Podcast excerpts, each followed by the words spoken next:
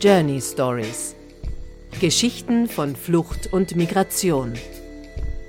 Im Zusammenhang mit Klimakrise, Politik und uns allen.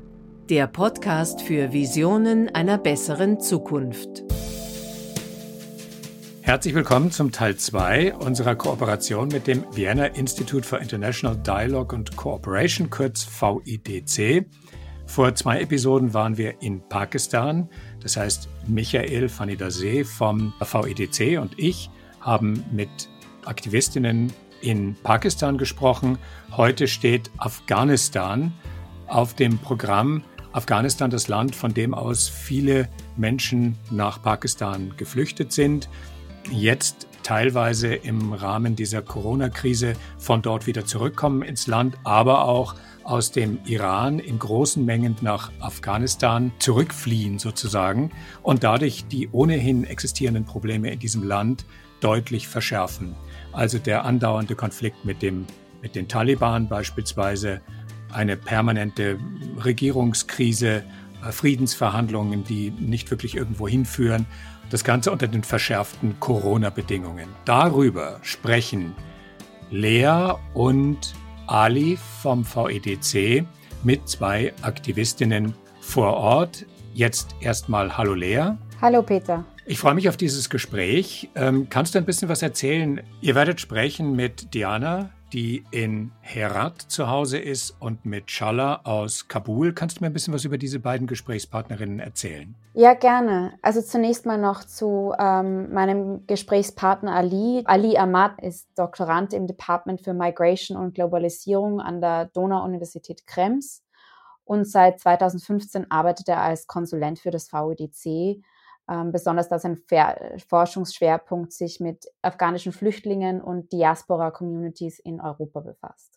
Shala Martin ist Forscherin oder leitende Forscherin in der Afghanistan Research und Evaluation Unit in Kabul. Shala selbst hat einen Forschungsschwerpunkt in Sustainable Management of Pollution, also nachhaltigem Management von Umweltverschmutzung, ähm, hat einen Abschluss in Frankreich gemacht, hat auch in diversen internationalen Organisationen gearbeitet und speziell in ihrem Arbeitsfeld ist da natürlich ein sehr stark politischer Fokus. Diana Rofi ist selbst Aktivistin und Trainerin in Herat, wo sie auch aufwuchs. Sie hat einen Abschluss in englischer Literatur und Politikwissenschaften von der American University in Kabul wo sie sich ganz besonders auf Gender Studies äh, fokussiert hat und auch selbst den Gender Studies Club an ihrer Universität gegründet hat. Äh, sie war selbst in unterschiedlichen äh, internationalen politischen Organisationen tätig und jetzt ist sie Senior Program Officer für die Organisation Voice of Women in Herat. Und dort implementiert sie Projekte zu Women Empowerment und Community Development, besonders in den westlichen Regionen Afghanistans. Genau, und Women Empowerment wird auch ein ganz zentraler Bestandteil eures Gesprächs sein, auf das ich mich schon sehr freue. Die Leitung steht. Und die erste Stimme, die zu hören sein wird, ist die von Diana von Voice of Women in Herat. For sure, it's it's a very disaster for Afghanistan to uh, during this uh, pandemic that uh, all the people are suffering and uh, um, worldwide, and uh, it's not an exception for Afghanistan. All provinces, uh, almost all provinces are in lockdown situation, though it is sometimes so difficult for implementation of lockdown due to many, many reasons like poverty and all. What does that mean now for your work specifically, as in you work for the organization Voice of Women, where you help women getting access to the job market, where you specifically enhance the goal for women how does the pandemic now impact your work? We are a service provider here right now, and uh, because of that, we cannot stop our activities, uh, though it's affecting our work in many terms. We are continuing our activities and to uh, reach women, as you know, that during this uh, uh, pandemic, the domestic violence uh, will increase. More women need access to safe haven and uh, justice and legal sectors in order to solve their legal problems. We are trying our best in, in order to keep everything in balance uh, and uh, provide services to women who are in need of uh, assistance. So I would actually like to give over to Ali. Yes. Yes, great. Okay. I, I just wanted to ask uh, Shahla Mateen, she's based in Kabul, where you can see at the national level how Afghanistan is dealing with COVID 19. Maybe you can tell us, as a researcher and, and from a research perspective, how Afghanistan has been coping with this pandemic. Kabul is one of the very most affected provinces in the country, which is then followed by Herat, Kandahar, and Balkh. For the moment, the government has uh, announced a lockdown for all the nas- national and international entities, if it's uh, governmental or non governmental. And most of the people tend to work from home. It is okay for the people who already have stable job and they have their own incomes that comes as a, a monthly salary for them but then majority of people in afghanistan they are uh, lying under the poverty line. They don't have stable income and they rely on daily uh, labor work. So for them it is quite cha- challenging because even though the lockdown has been announced but people tend to go out to work and then find some money for their kids one of the problem is uh, this one and the other one is about the awareness rising. As you can see that um, most of the provinces and districts are not under the uh, control of government but taliban has control on most of the provinces and the conflict is ongoing. So this is one of the problems that uh, majority of people does not have access to awareness and the government cannot raise this awareness among different provinces and different districts because most of the people does not even know what is this uh, covid-19 and what kind of health effects could it have. And on the other hand lack of people's uh, access to tv uh, and uh, radio in some provinces is also a challenging issue and uh, not having a proper electricity. So these all can affect in the awareness rising and uh, increasing the cases active cases among people. Maybe if we start on the returnees from, from Iran, because Iran was the epicenter of the pandemic in the region. And uh, tens of thousands of uh, Afghan refugees came back uh, uh, to Afghanistan from Iran. So, how this return migration affected the spread of the virus throughout the country? And now we see almost the, the whole country is affected by the virus. Uh, well, um, it was a very um, challenge at the beginning because, uh, as you say, thousands of returnees are coming on daily basis from Iran and uh, also from Pakistan. According to IOM, from the first uh, January to the May, to the month of May, uh, we had uh, approximately 243,000 returnees from Iran the virus uh, spread among them and then uh, the people got infected and it's all because of the not taking the precautionary measurement uh, from the border side as well as uh, the people ha- was less aware of these uh, precautionary me- measurement and all lack of awareness especially in the rural areas in how to protect themselves. 40 million people are under food insecurity so they cannot uh, avoid the lockdown rules and government only has access to 33% of the districts and, and if the virus reached them there might not be health option for them. Unfortunately during the past 10 days uh, the rate of uh, infected people are doubled and out of the 25 million uh, population in afghanistan 1 million could get infected if we do not follow the precautionary measurement. And this is something uh, that can affect uh, many people in Afghanistan uh, in terms of uh, poverty, increasing gender based violence, in terms of conflict in the um, Taliban controlled areas and in urban areas due to this pandemic. Maybe Shahla if you could uh, uh, tell us that there is a, lot of criticism on the Afghan government that it failed to close borders uh, when this thousands of Afghan refugees were returning and also Herat was basically the epicenter. But Afghan government failed to put uh, necessary measures to uh, to basically stop spreading uh, the virus. You know, there was no lockdown. Do you think if precautionary measures were taken uh, at the very early stages, uh, Afghan government could have flattened the curve? It's very obvious that uh, when this virus started, especially with the neighboring country of Iran, at the very beginning, if there were some measures taken, like uh, for example, if the government has set some places where the returnees could be isolated for 14 days maximum, and uh, they have uh, test them for being positive or negative for the coronavirus. In that case, we might be uh, evidence of a very low number of these uh, cases. But uh, sadly, uh, when refugees return back to Afghanistan uh, without having any test measures, even from Pakistan and Iran, we have two borders.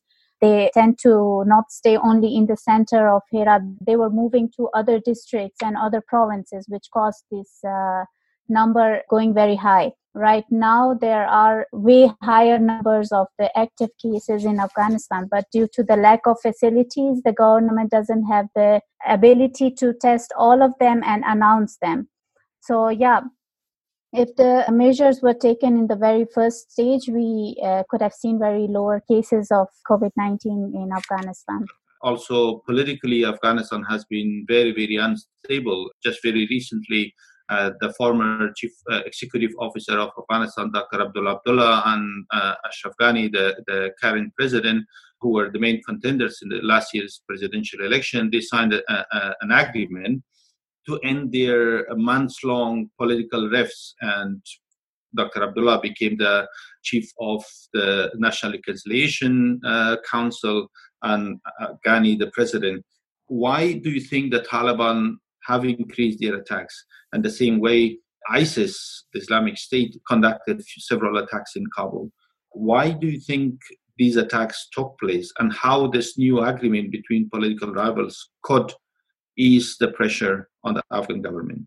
One of the mm, particular things that we can say is that Taliban's attention towards their own access to government is very higher than thinking about the life of people. Like uh, if you see in past months we had a lot of casualties from the uh, government forces and uh, civilians uh, this shows that uh, their more interest is towards their own power but not the lives of people that matters to them if it's taliban or isis and uh, regarding the treaty that was signed between the Dr. Ashraf Ghani and Dr. Abdullah, just yesterday, about 900 uh, prisoners were released from the prisons this could also be a green sign for the Taliban from the government that uh, we can continue with negotiations. People are optimistic still about the peace process, but there are concerns like uh, if uh, the Taliban comes to the government, they will have their own same old mentality that they had in when they were ruling in Afghanistan during 1996 to 2001. So just uh, they will bring the peace, but uh, with the same restrictions towards women and girls in Afghanistan. Even for the men, it was difficult at that time, and it might continue. So these are the concerns that people are still having from this uh, ongoing peace process. For our audience, uh, uh, you mentioned about the, the release of the Taliban. Uh, yesterday, Afghan government released 900 uh, Taliban prisoners. It's 900 out of 2,000 prisoners that the Afghan president uh, announced that he would release this number from the Afghan prisons. This is the, the end of the month of Ramadan. And the Taliban announced a ceasefire for the, it's basically the second uh, time, a second ceasefire in 40 years of Afghanistan's war history. Diana Jan and Shala Jan, you can tell us how was the feeling amongst the, population in, in Herat and Kabul, how people felt uh, living in Afghanistan's second ceasefire? And how long do you think this, this ceasefire will last? Maybe Diana Jan, you can you can start. Uh, how how was the feeling in Herat?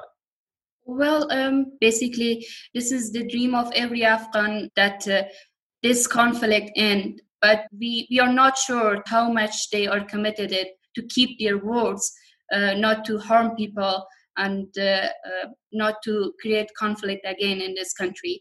And uh, I think people are now in, in place of uh, not trusting them anymore but uh, they are hopeful because everyone is exhausted of uh, war and internal conflicts. So they want uh, a peaceful life. Hopefully we can achieve it uh, through negotiating but then we hope that this ceasefire uh, continue until we reach to an agreement of peace. And how was the feeling in Kabul? The main problem is that uh, when people uh, and especially government officials they go to uh, their jobs, uh, they don't have the hope of coming back to home uh, alive. And uh, most of the people who are like, if we give example of our mothers that are staying at home, when we go to office, they always have the fear in their heart that will she be, will she return alive or not I don't uh, see any particular interest about the ceasefire for one or two days uh, that uh, people might have, but uh, their main hope is that the war stops and uh, so that we can have a peaceful Afghanistan. And last night, um, uh, President Trump announced that he is willing to withdraw all U.S. troops from Afghanistan. What do you think? How much the withdrawal of all foreign troops would affect the prospect for Afghanistan? I think withdrawal of the U.S. Uh, troops will not going to end this conflict because uh, we are not sure about the state of Taliban and wh- what they really want, especially in terms of role of women. Uh, I mean, they are not ready to uh, negotiate and talk about their rights. For me individually personally it's not going to solve anything rather than to create conflict more in uh, among the people. Because as you know the afghan national army force is highly dependent to their funds and their support and as well as the, their troops they are dependent on them. And if uh, they uh, withdraw their troops from afghanistan we don't know. We are not sure that what will happen in the future. And uh, though Taliban promised that uh, everyone live in peace, but uh, we are not sure about it. The treaty that was signed with, uh, between Taliban and US, it already mentioned that uh, the, uh, the Taliban will uh, not have attacks on US troops. And uh, right now, when the US troops are leaving the country, the conflict between Taliban and the government still stays the same. Right now, the uh, Taliban's uh, problem with the government is that they want a place inside the government. Based on that, they had some requests about 5,000 prisoners that needs to be released by the government in return of 1,000 prisoners that are with the Taliban leaving US troops from Afghanistan, I think uh, it uh, won't have any effect for the current situation because we have already witnessed that uh, even though we had the US troops in the country, still the conflict continued and there was no any uh, improvement or any lack of uh, attacks towards the government officials or uh, non-government organizations we were seeing that there were a lot of casualties even though we had the us troops in the country and what do you think would arise of the conflicts between the Taliban and the current president? What does that mean for the rights of women? As I mentioned earlier, that Taliban were ruling in Afghanistan for five years, and we already saw their mentality towards women and girls. And uh, they still believe that uh, women's uh, working out or women's going out without mahram is uh, not acceptable for them. Right now if they are having their power within the government it won't have any impact on the situation of women. Like uh, it might get it worse but not uh, better we see their own houses like uh, how do they treat their own women? That would be an example that how will they uh, they want the other women to be treated in the country. People are not very much hopeful if they will treat the woman in a better way women are mostly getting affected uh, by these negotiations because uh, even Taliban are not having representative of women among them, and they uh, one uh, representative for the negotiation, only five of them were women, and uh, they are even not letting the women from media to even enter the, their negotiations, and you can see this uh, male dominancy of uh, negotiation setup. For women it it costs a lot than men uh, because uh, many uh, women including uh, urban rural and uh, social activists they are concerning about their rights that they do not go back to 1990s they they are clear in what they want. They are saying that okay we are going to have new rules but according to sharia law but uh, who interpret Sharia law. So, uh, uh, according to them, we should follow their rules, and it's like uh, um, the right of education, the political participation, and uh, all the achievement that the women of Afghanistan had so far. They are all going to be put in danger. On the other hand, the women living in the rural areas, they are concerning that okay, this war should end, and so some of the women in urban areas also saying that we should sacrifice some of our rights in order to uh, uh, reach to a peace agreement. But giving up the rights of women is uh, not going to solve the problem uh, rather than it can create many uh, problem in the future because uh, giving up the rights of, of women as we come so far through these years is not negotiable and uh, uh, women should uh, and government should take this so serious while they are sitting on the negotiation table with Taliban. You know, in Western media, it's usually there's a very one-sided picture of women living in Afghanistan.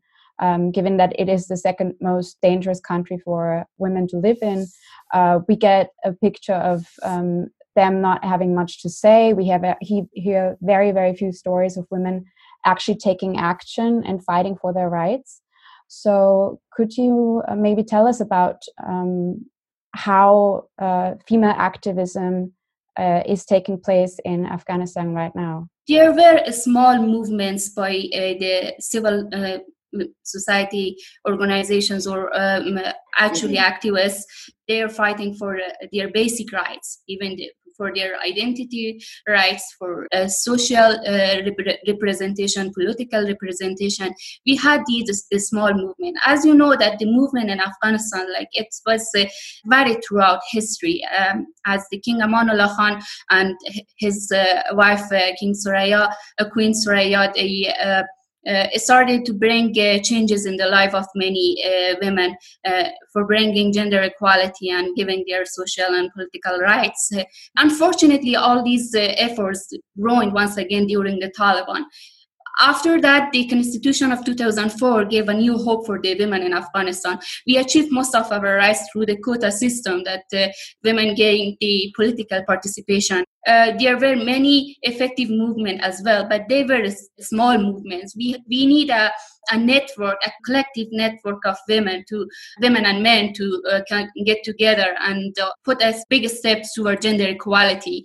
This is our main goal. Um, so far, uh, women's rights uh, movement were uh, quite symbolic, and all of them were in project based in my opinion because uh, most of the organizations did, did, not take it so serious that uh, okay this is a project we have to do it. And then at the end there was a small impact in the community level and changing the mentality of uh, people and bringing uh, gender equality in the front line. For me women rule uh, through uh, the years it's getting improved, but uh, lots of sustained work should be done uh, in the grassroots level in order to have a meaningful movement. Whenever we talk about women's situation in Afghanistan, most of the medias most of the ngos they try to concentrate on the women's situation in the capital or some major provinces in afghanistan we never point out the situation or the life of uh, women in provinces and uh, remote areas and the other districts if we go there there are like we have a lot of majority of women in uh, remote areas. They don't have access to uh, education. Like most of them even after 14 or 15 years old they are tend to get married uh, by force and not their own willing and uh, um, uh, in most of the cases even in kabul we see that uh, most of the girls after uh, finishing their 12th grade they are not allowed to continue with their higher education even the provinces that are under the control of Taliban, we still see that they have uh, their own system. They see any woman going out without a mahram, they try to punish them by beating them in a public place. So I suggest that we do not only consider the situation that women are having in uh, the capital, but uh, also to consider their situation in the provinces. Like uh, if we see uh, after the start of the new government, we still have uh, women who are in very worse conditions that are being threatened, that are being killed, or not being allowed to uh, pursue their higher education. And uh, as uh, Jan said, that uh, recently the uh, movements that have been performed, it's only in the government level, and uh, they didn't tend to go to provinces to raise the awareness. And uh, also, I want to say that most of the men tend to take the lead in the family. If the men are not well educated, I'm giving example of the rural areas if they are not well educated they don't know about the human right the woman's right then they will not take action towards the woman's education or uh, they will not take action towards the fact that women also has their own right and they should be asked for what they want. So the main problem starts with the uh, education at the provincial level if we have a higher education and a quality education, then we can have a mm, better uh, situation or condition in those provinces. And the education, of course, starts with the peace. If we have peace, then we have uh, we have more researchers or professionals going to the villages and uh, raising awareness uh, about the gender equality. The last few days, actually, there have been some pictures being circulated on the social media from the presidential palace, where the president and all these big uh, big guys uh, are sitting uh, in around, and uh, there is not a single woman sitting in the presidential palace. I mean, during these very important discussions about the future of Afghanistan, about about the discussion on peace, discussion on Taliban. So, as women, when you see such pictures coming out of the center of power in Afghanistan, where there is not a single woman sitting. First of all, how do you feel about that? And secondly, do you think, despite of all this capacity that women have gained in the last 18 years, do you think that the women, you know, are not at the level to make such important decisions, or it just ex- they're excluded by these power brokers, former power brokers, and some technocrats? Uh, if you see the people who were candidate of the presidential uh, elections, there were talks about this. Like most of the candidates, they didn't want their own woman to come and stand beside them. It's the same. Like the mentality, majority of the men has the mentality that women are for home and they should work for home and not uh, outside if you see uh, in the government that women are not asked to uh, participate in the negotiation processes if we see this uh, coming from the government then we cannot expect it from the other people uh, in uh, the community to give uh, women the role that they should have. How do you feel diana jan when you saw these pictures well, it was uh, quite disappointed because uh, for many, uh, for all women in Afghanistan, because uh, uh, we achieved a lot during these last two decades, and thanks for raising this point. But unfortunately, the government is like uh, not taking it seriously. They always put women in a minority side, though they are representing the half of the society sometimes it's also about the uh, problem with representation but uh, this representation is meaningless when you're not sitting them on the table to make the decision making and as you're involved in that. It shows that uh, how this social construction of gender affected the people in Afghanistan during the years and give men those, those power not to exclude women uh, from the major uh, decisions that are affecting both women and men in Afghanistan uh, equally and even sometimes uh, more affecting uh, women. Women have different experiences than men they have something to say. But un- unfortunately they are not uh, letting to sit on the negotiation table to craft policies to uh, give their opinion about it. And it is a quite sad point for afghanistan.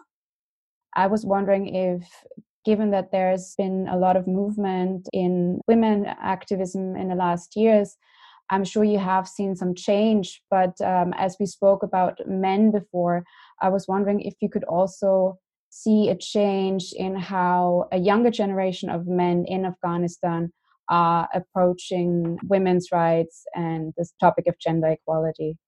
Well, younger generation is quite open to accept women as uh, not as a second gender, but accept women as a empowered person in the society because it's all because they are observing they are observing right now that uh, you know the rate of education is higher now they are observing that uh, uh people are enrolling uh, in uh, private sectors and governmental offices they are doing great in this regard unfortunately um, those men who remained close-minded and they are violating most of the rights of women. Uh, they were like grown out during, during Taliban uh, eras and they uh, only saw women on burqa, not seeing them as uh, empowered, for example, journalists or empowered businesswomen.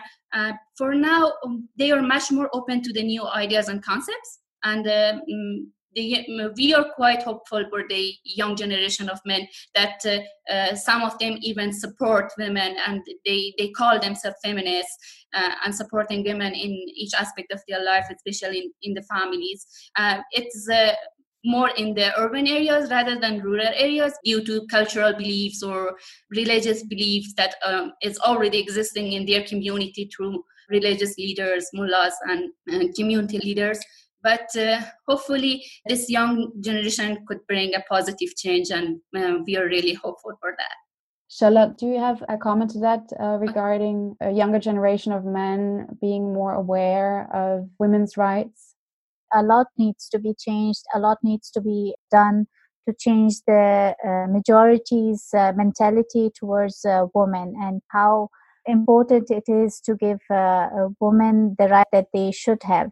Even now i can give an example like uh, in some of the families in rural areas when they send their daughters to work still they confront their relatives who are still conservative about the woman going out and working and even in some cases it happens that uh, women go uh, for official trips but their family hides it from the relatives saying that uh, she is not at home she is at her aunt's but uh, the girl is uh, already abroad or in another country.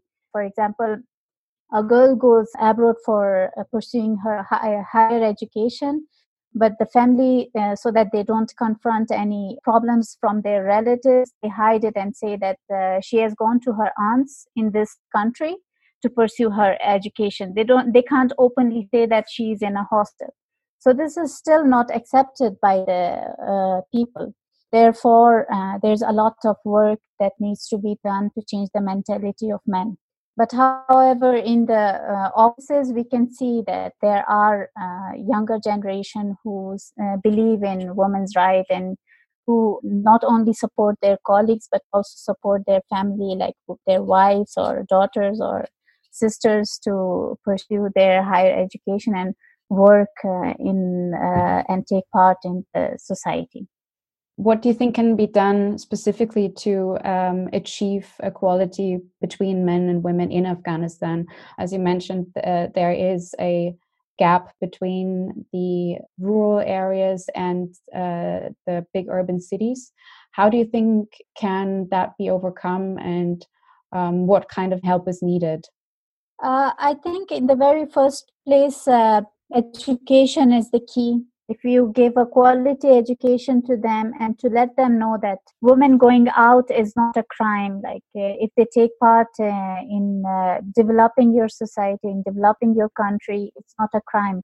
So that they can see that women can also work in a very peaceful environment and they can also help the men in uh, having more income for the family. This uh, could be a very good uh, point to start with uh, but uh, of course, uh, right now, as you can see, that due to conflict and due to the Taliban's existence in most of the provinces, it is limited even for boys to go to school because of the security threats that they have. If boys cannot go then of course it's much uh, harder for the women or girls to go to school and attend uh, their classes so uh, yeah first of all this uh, peace process is very vital i think. And then secondly education. And then putting these uh, education in uh, practice in that case the situation could be uh, better. If we work on uh, changing the mindset of people in terms of accepting positive changes and ignoring the negative social norms can reduce many problems like through the years different organizations raised awareness on women's rights, uh, but uh, most of them uh, remained uh, ineffective because uh, they only raise awareness for women and they, they didn't include the men in this process. For sure, we should work on the mentality of men to accept women as a half of the population who has the equal rights as they have national organization, uh, international organization, government, civil society, they should come together and work uh, collectively in order to make it possible to, to see a grassroots change in the community level. Because if uh, we push the government to set policies and people still have that mentality, nothing can be achieved. A judge is a judge according to the law, but the he also raised in that community. And uh, sometimes it affects their work as well. It needs much more efforts to address these challenges to work collectively in order to eliminate the gender inequalities. It takes time but it's not an impossible thing and hopefully we can achieve it uh, not so rapid but uh, gradual change can occur through the times. Um, maybe uh, you both could uh, tell us very briefly what type of uh, support you expect from uh, Afghan diaspora in Europe, what kind of support you need from international women organization, international women activists, people who, who are willing to support, particularly at this time of uh, uh COVID-19 pandemic international organizations are uh, helping us uh, so far. Uh, and uh, as a country we are highly dependent on their funds and uh, during this hard time we need their support much more than be- more than before. We need uh, raising awareness programs. We need trainings for our doctors and nurses. We we need the this separation of ppe kits for the people who are in the community level protect themselves because we are facing uh, many challenges in this uh, regard and uh, people access to health and hygiene will be reduced and they can only assist few people in during this pandemic. So uh, we are expecting the um, international humanitarian assistance uh, to continue uh, their support more sustained programs and more more uh, effective programs in order to eradicate mortality, poverty, and GBV. As a developing country, Afghanistan is still not uh, in the place where it can fight the COVID 19 because uh, we can see that powerful countries couldn't uh, resist this pandemic. And uh, Afghanistan, as uh, it is already vulnerable from the conflict, from the natural hazards that is taking place, and it uh, results in a huge number of uh, internally displaced people that are uh, tend to come to uh, large cities or provinces like Herat, Jalalabad, Kabul, and the central government cannot provide them with the social facilities that they require like uh, we have witnessed most of the projects that are being implemented in the country. We don't see any sustainability. After the project is finished the activities are done and there is no other further actions that uh, uh or any other benefits that people could take from those projects. Doing evidence based uh, research we can find out that what uh, what kind of measures uh, is needed for those people in the rural areas and what are they lacking so based on that, uh, we can provide the recommendations at the country level, and then we can ask donors for funding on those particular areas. Thank you very much uh, for your time, for your insights on Afghanistan. I uh, thank you both from my side. Uh, thank you. And I pass it on to Leah. It has been an absolute pleasure to hear you talk about your work, and it's been greatly informative and wonderful to talk to you. I hope that you are, despite this pandemic, well and that your families are well. And um, I wish you best of luck in the future. Thank you. Thank you very much. Thank you very much for giving us the opportunity to raise these issues that are not been heard so far. And we thank you and uh, wish you best of luck. Thank you. Und mir bleibt noch die Musikabsage. der 128 Tiger Swing Groove von Javelinus und Breath Deep, Breath Clear von Shivandi. Bis dann. Journey Stories. Der Podcast für Visionen einer besseren Zukunft.